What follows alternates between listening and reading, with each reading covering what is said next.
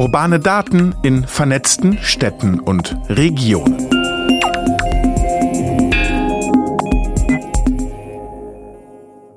Hallo und herzlich willkommen. Mein Name ist Wieland Mikulajczyk und ich freue mich sehr, dass ihr bei dieser Episode von Urbane Daten in vernetzten Städten und Regionen dabei seid. Wir sind gerade in einer großen gesellschaftlichen Transformation. Weg von fossilen Energieträgern hin zu erneuerbaren Energien. Dafür wurden zum Beispiel im April 2023 die letzten drei deutschen Atomkraftwerke heruntergefahren und der Kohleausstieg soll bis spätestens 2038 vollzogen sein. Im Gegenzug müssen jetzt massiv erneuerbare Energien wie Solar und Wind ausgebaut werden. Aber damit ist es alleine nicht getan. Dafür brauchen wir eine weitere Infrastruktur. Deshalb klären wir in dieser Episode von Urbane Daten, was ein virtuelles Kraftwerk ist, was es noch für die Energiewende braucht und ob man mit einem parkenden Elektroauto auch Geld verdienen kann. Dafür habe ich mir zwei Gäste hier ins Studio eingeladen. Meine erste Gästin ist Julia Schließauf. Die studierte Bauingenieurin ist Projektmanagerin beim Referat Digitale Stadt und kümmert sich dort unter anderem um das EU-Projekt Sparks. Mein zweiter Gast ist Sebastian Böhm. Der Digitalexperte mit Schwerpunkt Data Science arbeitet ebenfalls als Projektmanager bei der Stadt Leipzig. Vorher hat er mehrere Jahre für einen Energieversorger gearbeitet. Frau Schließauf, Herr Böhm, herzlich willkommen hier im Podcast. Hallo. Ja, hallo. Danke für die Einladung. Sie beide haben den Jobtitel Projektmanager in, auf Ihrer Visitenkarte stehen. Ähm, wenn das Nachbarskind jetzt zu Ihnen kommt und dann fragt, was macht man eigentlich beruflich? Was sagen Sie dann? Also ich versuche mit dem herauszuwinden und sage, dass ich Projekte bei der Stadt mache und wir die äh, Energiewende vorantreiben und gleich mal was Gutes tun wollen hier in Leipzig. Frau Schließauf, was sagen Sie? Ja, Projektmanagement klingt immer so hochtrabend. ähm, ja, im Endeffekt geht es viel, wir nehmen einfach Ideen auf, gucken, wo ist auch ein Bedarf in der Verwaltung hinsichtlich Digitalisierung und Ausbau erneuerbaren Energien und wo können wir da sozusagen auch unterstützen und so ähm, auch unser Referat nimmt sich da, sieht sich da sehr als ein unterstützendes Referat, was andere Ämter dabei unterstützt, ähm, die Energiewende voranzutreiben. Energiewende hat ja viel mit Klimaschutz zu tun. Sie sind jetzt Bauingenieurin. Wie kommt man dann zur digitalen Stadt äh, und Klimaschutz vom Bauingenieurswesen? ja, genau. Ähm, ja, genau. Ich habe Bauingenieurwesen studiert, äh, damals Vertiefung Hochbau und mich hat es schon immer wahnsinnig interessiert, wie man zum Beispiel nachhaltig bauen kann und wie man eine nachhaltige Energieversorgung schaffen kann. Ähm, und das begleitete mich eigentlich schon mein ganzes Studium durch. Ich habe da auch immer eher Praktikas gemacht und habe dann auch in einem Unternehmen gearbeitet, was ökologische ähm, Häuser in Holzrahmenbauweise macht und immer wieder gemerkt, boah, das ist, da müssen wir hin, da müssen wir mehr tätig sein und ähm, aber mir fehlte dann sozusagen, dann war da eine Bauleitung, dann immer so ein bisschen so der der große Hebel, weil man hat total tolle Häuser gebaut, aber das war immer so ein kleiner Tropfen, drin Tröpfchen könnte man schon sagen, auf den heißen Stein, dass da einen anderen Hebel wollte. Und ähm, um diesen Hebel zu erreichen, habe ich dann noch mal ein Aufbaustudium gemacht zum energetisch-ökologischen Stadtumbau, das sozusagen diese die Stadt als ganzheitliches sieht und da halt auch guckt, wie kann man mit regulatorischen Sachen oder mit einer zentraleren oder dezentraleren Wärmeversorgung mehr ähm, Brücken schlagen. Und ja, irgendwie bin ich dann so in kommunalen Klimaschutz gekommen und dann halt irgendwie zum Referat Digitale Stadt. Und vorher war mir das auch gar nicht so klar, aber die Wärmewende oder die Energiewende hat halt viel mit der Digitalisierung zu tun. Also weil halt Stichwort Smart Meter, Steuerung etc. Und das ist sozusagen dann die, die Brücke. Da kommen wir gleich noch zu. Herr Böhm, vor wollte ich äh, bei Ihnen noch nachfragen. Sie waren unter anderem als Risikomanager ähm, tätig und haben dabei den Strommarkt beobachtet. Da wirkt der Weg zum Klimaschutz jetzt aus meiner Sicht erstmal relativ kurz. War das auch dann äh, so bei Ihnen? Also vom Risikomanager beim Strommarkt zu digitalen Stadt oder zum äh, Projektmanager für solche Sachen? Ja, schon. Der Weg zum Risikomanager war nicht ganz so geradeaus für den Strommarkt. Ich hatte mal Mathematik studiert, bin dann in der Finanzbranche eingestiegen und dann auch im Risikomanagement aktiv gewesen und war dann froh, äh, das auch in der Region dann tun zu können bei einem Energieversorger. Als Risikomanager hatte ich den Fokus auf den Energiegroßhandel. Also wir haben die finanzmathematischen Methoden übertragen auf die Börsengeschäfte. Und da war die spannende Situation, das war 2014, als ich da angefangen hatte, dass wir gesehen haben, die erneuerbaren Energien haben direkte Effekte auf die Strompreise. Also auf einmal war in der Mittagszeit der Strom erstaunlich günstig und wir sind davon ausgegangen, dass sich das weiter fortsetzen wird, dass mehr erneuerbare Energie zugebaut wird. Und das wollen wir dann eben auch in der langfristigen Prognose von Preisen und der Bewertung von Kraftwerksparks und von Energieanlagen berücksichtigen. Und das war das Einstiegsprojekt. Also ich habe gesehen, Energiewende funktioniert, hat Auswirkungen. Und hätte ich jetzt vor 20 Jahren gewusst, dass ich mal was mit Strom mache, hätte ich das auf jeden Fall nicht geglaubt. Und was Julia schon sagte, ist total spannend. Energiewende geht nur mit Digitalisierung. Und ich bin dann auch in dem Energieversorger Projektleiter geworden für ein ähnliches virtuelles Kraftwerk, auch vom Ansatz her. Ist ja auch unser Thema heute. Und wir haben da auch einen sehr innovativen Ansatz gefahren, mit äh, eigenen IoT-Devices zu entwickeln. Smart Metering war ein Stück weit dabei. IoT vielleicht für die Leute, die es nicht wissen, so wie mich, äh, was bedeutet IoT? Es steht für Internet of Things, also Internet der Dinge. Das heißt, wir haben Anlagen im, im Feld, zum Beispiel eine PV-Anlage, und da muss ein kleines Gerät verbaut werden, das Daten sammelt und Daten halt schickt an ein größeres Rechenzentrum, um die zu verarbeiten und um die dann schlussendlich an den Markt zu vermarkten, wenn wir über Energie reden. Wenn ich jetzt so als Laie an Strom denke, dann äh, klar erstmal Steckdose, so da kommt er raus. Äh, wenn ich jetzt irgendwie so zwei, drei Sekunden länger nachdenke, dann ist mir klar, dass äh, da noch ein bisschen mehr als die Steckdose gebraucht wird. Irgendwie ja, ein Kraftwerk zum Beispiel und äh, die Stromleitung vom Kraftwerk zu meiner Steckdose. Wenn man das Ganze jetzt nachhaltig machen will, dann baut man irgendwo ein Windkraftwerk hin und dann so, äh, so ein Windpark. Jetzt habe ich eingangs schon gesagt, das Windrad allein reicht nicht, sondern da fehlt noch ein virtuelles Kraftwerk. Das kam ja jetzt auch gerade schon zur Sprache. Da stelle ich mir jetzt die Frage, was ist eigentlich ein virtuelles Kraftwerk? Also ähm, warum muss das irgendwie zwischen meiner Steckdose und dem Windrad geschaltet werden? Äh, das reicht doch irgendwie, dass das Windrad sich dreht und meine äh, Steckdose den Strom bekommt. Und was unterscheidet eigentlich so ein virtuelles Kraftwerk von einem ganz stinknormalen Kraftwerk, wenn es sowas gibt? Ich glaube, rein physikalisch funktioniert das auch. Man speist an einer Stelle ein, dann geht das über das Netz und dann kommt es bei mir zu Hause an. Wirtschaftlich und energiewirtschaftlich liegen da sehr viele Prozesse drin. Bei Strom ist aus meiner Sicht die Besonderheit, der ist schwer zu speichern. Das heißt, Sie müssen in jeder Viertelstunde, wie der Strommarkt getaktet ist, zusehen, dass Energieerzeugung, und Energieverbrauch gleich hoch sind. Und dafür gibt es den Strommarkt, die EEX, jetzt auch in Leipzig, also European Energy Exchange. Man kann Stro Börsenpositionen handeln. Es gibt eine Mindesthandelsgröße. Und wenn wir jetzt, also die ist ein Megawatt. Und wenn wir den Blick werfen auf kleine PV-Anlagen, auf Mehrfamilienhäusern, auf Einfamilienhäusern, sind die in der Regel so 10 Kilowatt groß also deutlich kleiner. Man braucht so 100 von den Häusern, um auf einen Megawatt zu kommen. Das heißt, um eine Handelsgröße, um eine relevante Größe, die ich überhaupt mal im Markt bewegen kann und anmelden kann, auch für so eine, für so eine Energieversorgung anmelden kann, äh, zu erhalten. Die nächste Herausforderung bei erneuerbarer Energie ist, dass die fluktuiert. Also der Wind weht nicht konstant, die Sonne scheint nicht immer, jetzt ist ja gerade eine Wolke vorbeigezogen, also entsteht hier gerade kein, kein Strom auf dem Solarpanel. Und wenn wir sagen, Erzeugung und Verbrauch sollen gleich sein, brauche ich eine gewisse Planbarkeit. Also muss ich das austarieren über einen Zeitlauf. Und da gibt es auch so einen Portfolioansatz zu sagen, ich baue überall ein paar PV-Anlagen und im Mittel habe ich da so einen konstanten Strom an, an Energie. Und da kann ich mit Risikomanagementmethoden vorgehen. Ähm, dass wenn man das ergänzt um Wind, hat man noch was dazu. Wenn, kann man sagen, okay, wenn der Wind weht, scheint vielleicht keine Sonne. Und das alles auszutarieren, das ist so ein spannender Punkt. Also es gibt verschiedene Möglichkeiten, um das virtuelle Kraftwerk zu motivieren. Zum einen äh, viele Kleinanlagen zusammenzuschließen, um sie optimaler einsetzen zu können, um sie auch an einem Markt einsetzen zu können, um eine Netzstabilität herzustellen. Und ganz einfach gesprochen, wir haben viele dezentrale Anlagen, die werden virtuell, gedanklich zusammengefasst, auch über IT und dann wie ein Kraftwerk benutzt und gefahren. Und die ältere Welt war halt ein großes Kraftwerk irgendwo. In Leipzig haben wir es ja mitten in der Stadt das wird halt benutzt wie ein Kraftwerk, wird an- und ausgeschalten. Und das andere ist eben ein sehr dezentraler Aufbau. Und um diese Informationsweitergabe sicherzustellen, brauchen wir digitale Technologien. Und das nennen wir jetzt virtuelles Kraftwerk sozusagen. Das klingt jetzt ziemlich ja schon äh, fancy, irgendwie dezentral und so weiter. Ist das jetzt schon im Einsatz oder äh, muss das jetzt irgendwie, dieses fancy Konzept irgendwie über Jahre jetzt noch entwickelt werden? Das Konzept wird das Kraftwerk ist relativ alt. Ich würde mal schätzen, seit 15 Jahren wird es das geben.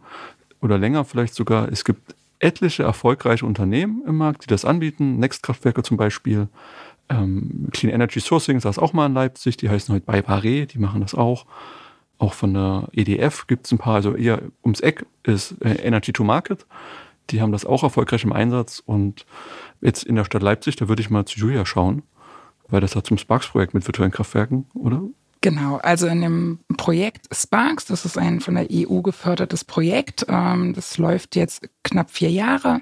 Ähm, da war unter anderem oder ist der, der Ansatz, mal ein virtuelles Kraftwerk aufzubauen und mal zu schauen, also mal auch zu erproben, wie sowas funktionieren kann. Ähm, es ist so, dass also Sebastian hat es ja auch schon gerade gesagt, es gibt schon bestehende Kraftwerke, das ist jetzt nichts Neues. Ich sage jetzt mal, die, die alten oder die herkömmlichen Kraftwerke ist halt so, dass die sozusagen eher auch die Potenziale außerhalb von der Stadt nutzen. Also ganz große PV-Anlagen, ganz einen großen Windpark und diese sozusagen miteinander verbinden und auch steuern. Und da können aber auch die Entfernungen von der Stadt auch ganz entfernt sein zu der Anlage an sich. Und jetzt das Besondere in Sparks ist so, dass wir eher sagen, okay, wir als Stadt verbrauchen unheimlich viel Energie. Wir brauchen ganz viel Energie. Wir sind sozusagen auch mit sehr verantwortlich dafür, dass es einen Klimawandel gibt. Ähm, und es gibt ja Potenziale in einer Stadt. Und diese wollen wir mal nutzen, weil ähm, es ja auch sozusagen wichtig ist, nicht nur immer den ländlichen Raum dafür zu nutzen und dann da sozusagen auch vielleicht auch ähm, Hürden gibt, weil Menschen, die da leben, sagen, warum soll ich jetzt mit der Windkraftanlage klarkommen und ihr braucht aber den Strom. Also das heißt, Potenziale vor Ort nutzen und ähm, das ist sozusagen auch der Schwerpunkt oder auch in Sparks zu sagen, wir nutzen erst einmal, gucken erstmal die innerstädtischen Potenziale an. Das ist dann aber genauso die Besonderheit von dem Sparks-Kraftwerk, weil ich viel, viel kleinere dezentrale Anlagen habe. Also wenn man sagt, ähm, natürlich ist es einfacher, eine ganz große PV-Anlage oder einen großen Windpark zu steuern und umso komplexer wird es, umso mehr dezentrale Anlagen ich auch habe. Und da gucken wir halt, ähm, das wollen wir einfach mal erproben. Und da sind wir sozusagen im Aufbau. Ich würde sagen, noch lange nicht fertig, aber wir tasten uns peu à peu an die Idee heran und erproben mal, rechnet sich das, bringt das was? Genau hinter Potenziale, was verstecken sich da? Also äh, klingt nach einem großen Wort mal äh, greifbar, wenn ich äh, hier durch die Stadt laufe oder wenn äh, Sie durch die Stadt laufen. Wo sehen Sie hier die Potenziale dafür? Ja, genau, äh, Potenziale, genau. Also alles ist ein, zum Beispiel Dächer sind ein großes Potenzial ähm, in der Stadt. Ja, wenn man sich so die Dachlandschaft anguckt, da sind ja sehr, sehr, sehr, sehr wenige ähm, PV-Anlagen oder auch Solarthermieanlagen auf dem Dach. In Leipzig haben wir nochmal die Besonderheit und auch eine schöne Besonderheit. Wir haben ja einen sehr, sehr alten Gebäudebestand, auch einen denkmalgeschützten Gebäudebestand. Das heißt, wir stehen da auch nochmal vor der Herausforderung, wie wir sozusagen den Denkmalschutz und den, die Energiewende in Einklang bringen können. Denkmalschutz verschließt sich nicht vor der Energiewende oder dem Ausbau von Erneuerbaren, aber wir müssen es miteinander denken. Und das heißt aber auch, dass zum Beispiel mein mein Dach, ähm, also ein Potenzial von einem Dach ist ja immer, ich habe die Dachneigung ist da sozusagen wichtig von dem Dach, aber auch, wie ist das Dach ausgerichtet? Habe ich eine Südausrichtung, eine Nordausrichtung? Ähm, genau, und da muss ich aber auch nochmal schauen, zum Beispiel ist das Dach von der Straße her einsehbar. Und das ist einfach auch ein ein Prozess, in dem wir da jetzt auch reingehen, zu gucken, auch mit der Denkmalschutzbehörde zusammen zu gucken und das auszutarieren, weil ähm, ich glaube auch viele Jahre davor oder auch immer noch ist so in den Köpfen drin, oh, Denkmalschutz, oh nee, da geht das nicht. Und da wollen wir sozusagen auch hin, transparenter zu werden. Doch es geht, wir müssen bloß ein bisschen mehr miteinander reden. Ja. Wir haben uns jetzt auch das Marktstammdatenregister mal angeschaut äh, für, für das Connected Urban Twins Projekt sozusagen wo wir äh, erneuerbare Energien innerhalb der Stadt sichtbar machen wollen, um auch zu verstehen, wo stehen wir heute, wo wollen wir hin, auch als Stadt, um den Zielen mal Bilder zu geben und auch mal Kennzahlen zu geben. Und mir ist in der Analyse aufgefallen, es gibt eine Handvoll erneuerbare Energietechnologien, die ich verwenden kann. PV geht aber in jedem Postleitzahlengebiet. Für Windkraft, das geht eben da, wo Platz ist. Biomasse geht auch nur da, wo Platz ist. Aber ein Haus mit einem Dach habe ich erstmal überall. Und das ist spannend, so einzelne Gebiete zu schauen, wie viel PV-Potenzial ist da, wie können wir das nutzen, um eben da eine Erzeugung zu kommen. Wie Julia schon sagt, sehr kleinteilig wird das dann sein. Das ist 10 kW sein pro Dach. Und das heißt, im, pro Anlage brauchen wir so eine Messtechnik. Das muss ein Netz angeschlossen werden, da muss jemand kommen, muss schauen und das rechnet sich quasi für die klassischen virtuellen Kraftwerksbetreiber auf der Hinsicht nicht. Und das ist total cool, dass wir in Leipzig da den Mut haben, das auszuprobieren, äh, so ein virtuelles Kraftwerk einmal hochzuziehen in Sparks und das andere Projekt, wo wir eben schauen, wie kann man das vielleicht verstetigen, wie können wir das in der Planung berücksichtigen und die Potenziale dann heben. Genau, und ich habe noch eine Ergänzung, noch eine Besonderheit von dem Sparks-Kraftwerk. Ähm, genau, also wir haben ja gesagt, ein, ein, eine Besonderheit ist sozusagen, wir schauen eher auf die innerstädtischen Potenziale. Die andere Besonderheit ist, dass wir auch versuchen oder mal erproben, wie können wir die Menschen, die in dieser Stadt leben, auch damit einbeziehen. Ähm, das heißt, weil wir alle konsumieren Strom, wir alle brauchen Strom. Ähm, und wie Sebastian vorhin ja schon sagt, ja, die Sonne scheint, wenn sie scheint. Und ähm, eigentlich müssen wir auch dahin nicht nur erneuerbare Energien zu produzieren oder zu nutzen, sondern auch unsere Verhaltensweisen ein Stück weit anzupassen. Und das schauen wir halt auch in dem Projekt, ähm, welchen Impact hat das, hat das Auswirkungen, ist es da mal wirklich die Konsumenten mit einzubeziehen, zum Beispiel denen zu sagen, über eine Applikation, also über eine App, zu sagen, oh, schaut her, heute, jetzt gerade ist nicht so viel ähm, erneuerbarer Strom im Netz, jetzt mal lieber nicht die Waschmaschine anstellen. Also das heißt auch die, die Menschen mit auf diesem Weg mitnehmen und das transparent zu machen, wie denn aktuell der Strommarkt auch aussieht. Oder, oh, jetzt ist ganz viel ähm, Strom im Netz und ehe wir irgendwelche Anlagen ähm, ausschalten, weil das Netz das nicht mehr aushalten kann, lieber zu sagen, schaltet jetzt lieber eure Geräte an, stellt jetzt den Geschirrspüler an, damit dieser Strom auch schnell wieder aus dem Netz rauskommt. Und dann auch die Energieverbräuche von den Menschen sichtbar zu machen. Also zum Beispiel ist es auch so, dass wir Heizkostenabrechnung ganz klassisch, ja, kommt einmal im Jahr, wenn ich die nach Hause bekomme, dann habe ich ja gar keinen Hebel mehr darauf zu reagieren, aber einfach auch in viel, viel kürzeren Abständen, taggenau, minutengenau zu zeigen, wie ist gerade mein Energieverbrauch, wie stehe ich da vielleicht auch ähm, im Bundesdurchschnitt oder in meiner Energie-Community im Haus, ähm, um so ein bisschen so auch Anreizmodelle zu geben, zu sagen, hier, du verbrauchst gerade ein bisschen mehr, achte vielleicht darauf ein bisschen, einfach diese Energieflüsse transparenter zu machen. Wir haben jetzt schon das Szenario gerade irgendwie so gemalt, okay, ähm Sonne weg, irgendwie Wind weht auch nicht. Ähm, das nennt man auch Dunkelflaute, wenn ich das äh, richtig im Kopf habe. Was machen wir denn? Also klar, wir können jetzt äh, den Leuten sagen mit einer App oder auch anders mit äh, Lautsprecherdurchsage, hier äh, schaltet mal nicht eure Waschmaschine an. Da wird derjenige, der hier an seinem Rechner sitzt und irgendwie ähm, äh, die Excel-Tabellen füllen muss, der wird sagen, naja, wird ein bisschen schwierig, jetzt den äh, Rechner runterzufahren, weil ich in zwei Stunden irgendwie meine Deadline habe. Ähm, was machen wir denn dann? Das fällt ja unter den Begriff der Netzstabilität und da können wir uns jetzt alle Netzbetreiber mal bedanken, weil die machen das seit vielen Jahren sehr gut, dass wir immer Strom haben. Und da gibt es eben Wege. Biomassekraftwerke könnte man dann anfahren. Also man müsste dann eher auf Speichertechnologien setzen oder auf erneuerbare Energien, die man einsetzt. Heute werden es wahrscheinlich Gaskraftwerke sein, die dann gegen anfahren oder auch noch äh, die Braunkohle, die noch im Netz ist. Ähm, das heißt, es gäbe Lösungen. Und man kann es jetzt beispielsweise auch, jetzt ohne dass es wirklich technologisch bewerten kann, ich weiß aber die Technologien, die gäbe es, den überschüssigen Strom, den können wir einmal in großen Speichern speichern, also in Lithium-Ionen-Akkus oder auch äh, bei, mit Elektrolyseuren Richtung Wasserstoff. Und dann können wir den Wasserstoff dann wieder verfeuern, wenn wir den brauchen. Also es gibt Speichertechnologien und Jetzt wird es halt so ein Spiel zwischen dem Austarieren der, der Überschüsse und der Untereinspeisung. Also müsste den, den, immer eine Vorausschau haben, was erwarten wir, was wird passieren, wie viel Speicher brauche ich. Und das ist äh, eine neue Dimension, die noch da reinkommt. Das ist nicht immer das Kraftwerk, wo du mal auf den Gashebel drückst und dann äh, passiert da mehr, kommt da mehr raus. Man muss da ein Stück weit mit mehr Vorausschau unterwegs sein.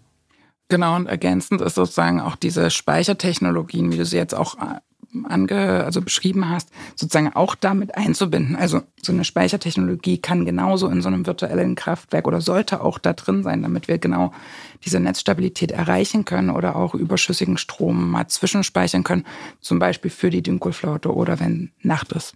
Und an der Stelle kommt dann noch der Begriff der Sektorkopplung mit ins Spiel. Das heißt, wir können verschiedene öffentliche Sektoren koppeln. In der Energiewirtschaft ist einmal Strom und Wärme zusammenzudenken. Also wenn wir jetzt zu viel Strom im Netz haben, können wir das auch für Fernwärmeerzeugung benutzen. Gibt es auch äh, Technologien dafür. Power to Heat heißt es dann. Oder es geht dann auch Richtung Mobilität, dass man halt irgendwie sein Stromauto voll macht, voll tankt. Und dann ist es halt da und dann tankst du es halt nicht nachts. Ne? Dann kannst du es woanders nutzen. Zum E-Auto würde ich gleich noch kommen. Ich habe noch eine Frage zu den Leuten hier dann äh, vor Ort. Also die äh, wenigsten werden ja ein eigenes Windrad selbst haben. Irgendwie Photovoltaikanlagen gibt es äh, dann schon mehr. Aber können diese Kleinkraftwerke denn für sich überschüssigen Strom schon direkt ins Stromnetz eigentlich speisen oder braucht es unbedingt dann dieses virtuelle Kraftwerk? Also heute passiert das, wenn du jetzt auf deinem normalen Dach eine PV-Anlage hast und du hast zu viel Strom erzeugt, dann geht der einfach ins Netz. Also die Anlage wurde geprüft, heißt dann bestätigt von der Netz, dass die einspeisen darf und dann äh, geht das gegen deinen Zähler dass du halt eine Einspeisung hast, wird von der Netz abgerechnet. Dafür brauchst du das Kraftwerk nicht. Das ist aber auch für die Endnutzenden sozusagen oder für Privathaushalte eine Lösung, da die Anlagen sehr klein sind.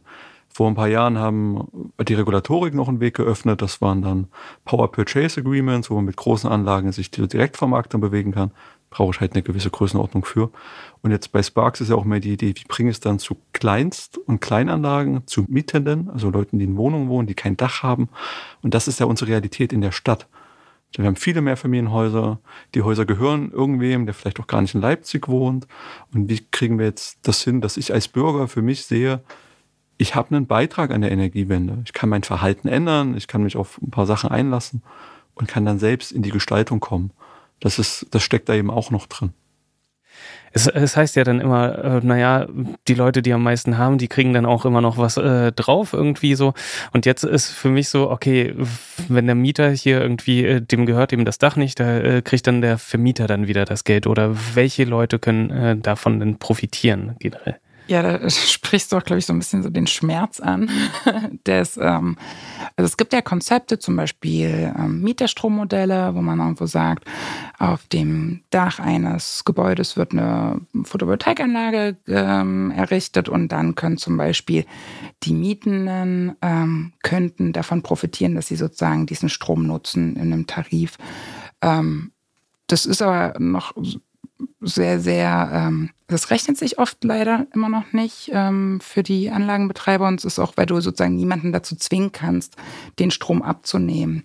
Ähm, da, da gibt es sozusagen auch immer noch regulatorische Hürden oder auch immer, dass es noch nicht attraktiv genug ist. Deshalb ist es tatsächlich auch nicht so einfach. Also so wie äh, man kann, also man kann jetzt nicht einfach nur irgendwo eine PV-Anlage draufbauen und dann sagen, ich nutze das, weil oft das sich zum Beispiel auch nicht, wenn man jetzt sozusagen uns mal so ein kleines Viertel angucken, ja mal vielleicht auch einen kleinen Gebäudeblock, dann ist es auch nicht, könnte man ja ganz logisch denken, ach cool, ich baue auf dem Dach, da eignet sich das, die Ausrichtung ist super, die Statik passt ähm, und ich wohne um die, im Nachbarhaus und ich nutze den Strom. Das geht so nicht, weil ich mir dann wie ein eigenes Netz bauen muss. Also es gibt da auch noch viele regulatorische auch ähm, Hemmnisse.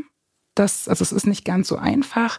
Ähm, das ist sozusagen auch eine Aufgabe in Sparks mal zu gucken, was, was könnten dann auch für Tarife entstehen. Die gibt es so in dem jetzt auch noch gar nicht, ja.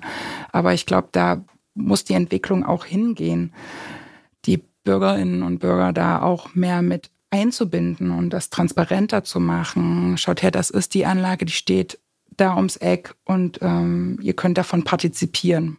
Also technisch möglich ist halt ganz viel. Vor wenigen Jahren haben in New York gab es das Brooklyn Microgrid. Da haben sich ein paar Nachbarn zusammengeschlossen, die einen haben Strom erzeugt, die anderen haben das verbraucht, haben glaub, ja, vielleicht so ein wildes Kabel über die Straße gespannt und haben das vor allen Dingen in der Blockchain abgerechnet. Also komplett am Energieversorger vorbei. Und die Netzgesellschaft in New York fand das auch nicht lustig. Die haben den dann im, äh, bösen Brief geschrieben und eine Strafe, glaube ich, auch äh, erlassen. Aber da sieht man, was geht. Und klar, wir haben einen regulatorischen Rahmen, wo wir uns auch bewegen müssen und auch wollen. Das hat auch gute Gründe. Das ist Stabilität, gibt das für alle. Aber technologisch gibt es schon ganz großartige Lösungen, die einem das eben auch als Mensch ohne Eigentum, ohne Wohneigentum ermöglichen, teilzunehmen oder einen Strom mit in den Urlaub zu verreisen und sagen, okay, meine Solaranlage erzeugt, aber in meinem Urlaubshaus kann ich den jetzt verwenden, weil es bilanziell funktioniert. Wir hatten gerade schon mal die E-Autos kurz angesprochen als Speicher. Ich habe äh, im Vorfeld mal kurz so ein bisschen äh, recherchiert und äh, nachgerechnet. Also durchschnittlich steht so ein Auto 23 Stunden am Tag einfach nur rum. Ähm, und bis 2030 will die Bundesregierung 15 Millionen E-Autos auf der Straße haben. Da stehen dann irgendwie diese 15 äh, Millionen Autos einfach nur rum und das wäre doch an sich ein riesiger Speicher. Vorhin hieß es, wir können Strom schwerlich speichern, große Speicher gibt es äh, nur bedingt. Ähm, was haltet ihr von der Idee, wenn wir jetzt hier sagen, okay, äh, alle Autos werden zum Speicher, die müssen jedes Mal an die Steckdose irgendwie äh, dran, egal ob sie äh, voll oder leer sind mit ihrem Akku. Das muss jetzt irgendwie gemacht werden. Ja, wunderbare Überleitung gleich wieder zu unserem Projekt Sparks. Ähm, genau das wollen wir erproben oder erproben wir. Wie kann man zum Beispiel auch, zum Beispiel auch zum, für einen Fuhrpark, ja, für Unternehmen, diesen Fuhrpark nutzen, indem ich ja zum Beispiel auch weiß, wie viel Strecke muss das Auto demnächst fahren und dann belade ich sozusagen auch das nur für diese Strecke, um Spiele sozusagen dann ähm, auch mit dem Strommarkt, weil ich einschätzen kann, wann da auch mehr Strom produziert wird oder nicht. Ähm, und es geht dann noch weiter zu sagen, ähm, es gibt oder wir erproben oder erproben genau das, ähm, wie man mit bidirektionalen Autos sozusagen genau da auch so eine Pufferwirkung erreichen kann. Was sind bidirektionale Autos? genau, also ein Bidire also ein normales, herkömmliches Elektrofahrzeug wird ja nur beladen und entlädt sich sozusagen dann, indem es rumfährt. Und dann gibt es jetzt ähm, sogenannte bidirektionale Autos. Das heißt, wie der Name schon sagt, bi, also es geht in zwei Richtungen. Das Auto kann beladen werden, aber auch entladen werden und kann somit sozusagen wie so ein, auch wie ein normaler Speicher fungieren. Das heißt, das Auto ist in diesen 23 Stunden, wo es nicht bewegt wird, am Netz, am, mit dem Strom, Stromkabel und ich kann mit dem Auto darauf reagieren, wie gerade mein Strommarkt ist. Also das, was wir vorhin besprochen hatten. Ja, es gibt jetzt zum Beispiel viel zu viel erneuerbare Energien im Stromnetz und ich könnte sozusagen einen Teil dieses überschüssigen Stroms in das Auto geben und dann, wenn zum Beispiel so eine Dunkelflaute ist, könnte das Auto dann selbstständig das wieder auch abgeben. Das heißt, das Auto, die Autobatterie ist mit dem Netz verbunden und kommuniziert sozusagen miteinander. Und es gibt, doch da haben wir sozusagen eine Kooperation, ähm, dass wir ein, ein bidirektionales Auto jetzt auch haben mittlerweile und das mal schauen, was hat das für einen Impact. Das ist natürlich, wenn man sich anschaut, wie groß so eine Autobatterie ist, verschwindend gering. Aber es ist wie mit allem, genauso wie mit dem Nutzerverhalten. Jeder Einzelne hat nur einen ganz, ganz kleinen Anteil. Aber wenn wir diese ganzen Autos mal hochrechnen, ist das natürlich ein wahnsinnig großer Schwarmspeicher, könnte man es schon nennen. Habe ich das richtig verstanden, dass das jetzt noch nicht Standard ist bei den Elektroautos? Nee. Aber, also wir bräuchten das aber eigentlich. Je, ja, beziehungsweise sind wir ja noch in der Erprobung, inwiefern das wirklich so einen Benefit hat. Auch da sind wieder die Regulatorien. Man muss natürlich gucken, umso öfter ich natürlich eine Autobatterie B- und entlade, umso geringer ist der Lebenszyklus. Was macht dann, das gefällt auch nicht jedem Autobesitzer oder Besitzerin, wenn dann die Batterie nicht so lange hält. Also auch da ist man sozusagen noch sehr in der Erprobungsphase. Auch da wieder, technisch ist alles möglich. Also es gibt solche Autos, aber so, dass man sagt, ähm, das ganze Konzept drumherum, die Regulatorin, das ist so geregelt, dass alle glücklich sind.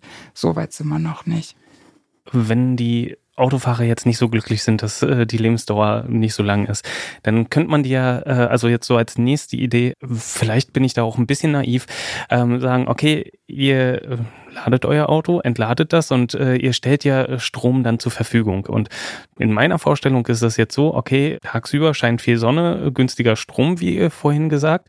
Da belädst du das, äh, wenn dann abends alle auf einmal irgendwie auf der Couch sitzen und den Fernseher anmachen und äh, noch die Waschmaschine beladen haben und die Spülmaschine auch noch und sich die Haare dabei föhnen und äh, sonst irgendwie Strom verbrauchen. Und da äh, gibt das äh, Auto, wo dann der Strom teurer wäre, den Strom wieder ab. Und damit könnte ich doch theoretisch dann Geld verdienen. Oder ist, ist das jetzt ein bisschen zu naiv gedacht?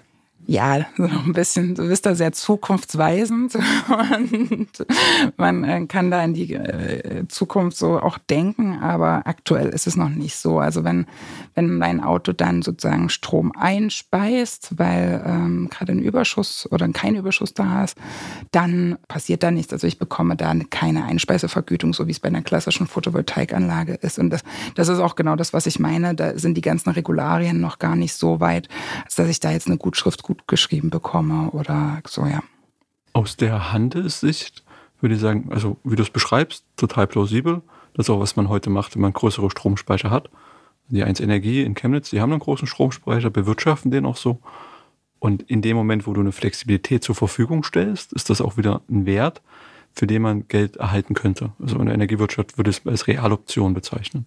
Warum engagiert sich eigentlich die Stadt Leipzig bei dem ganzen Projekt so stark? Ähm, es gibt ja, wie schon gesagt, Unternehmen, die das eigentlich schon machen. Also warum äh, überlassen wir das nicht dem Markt?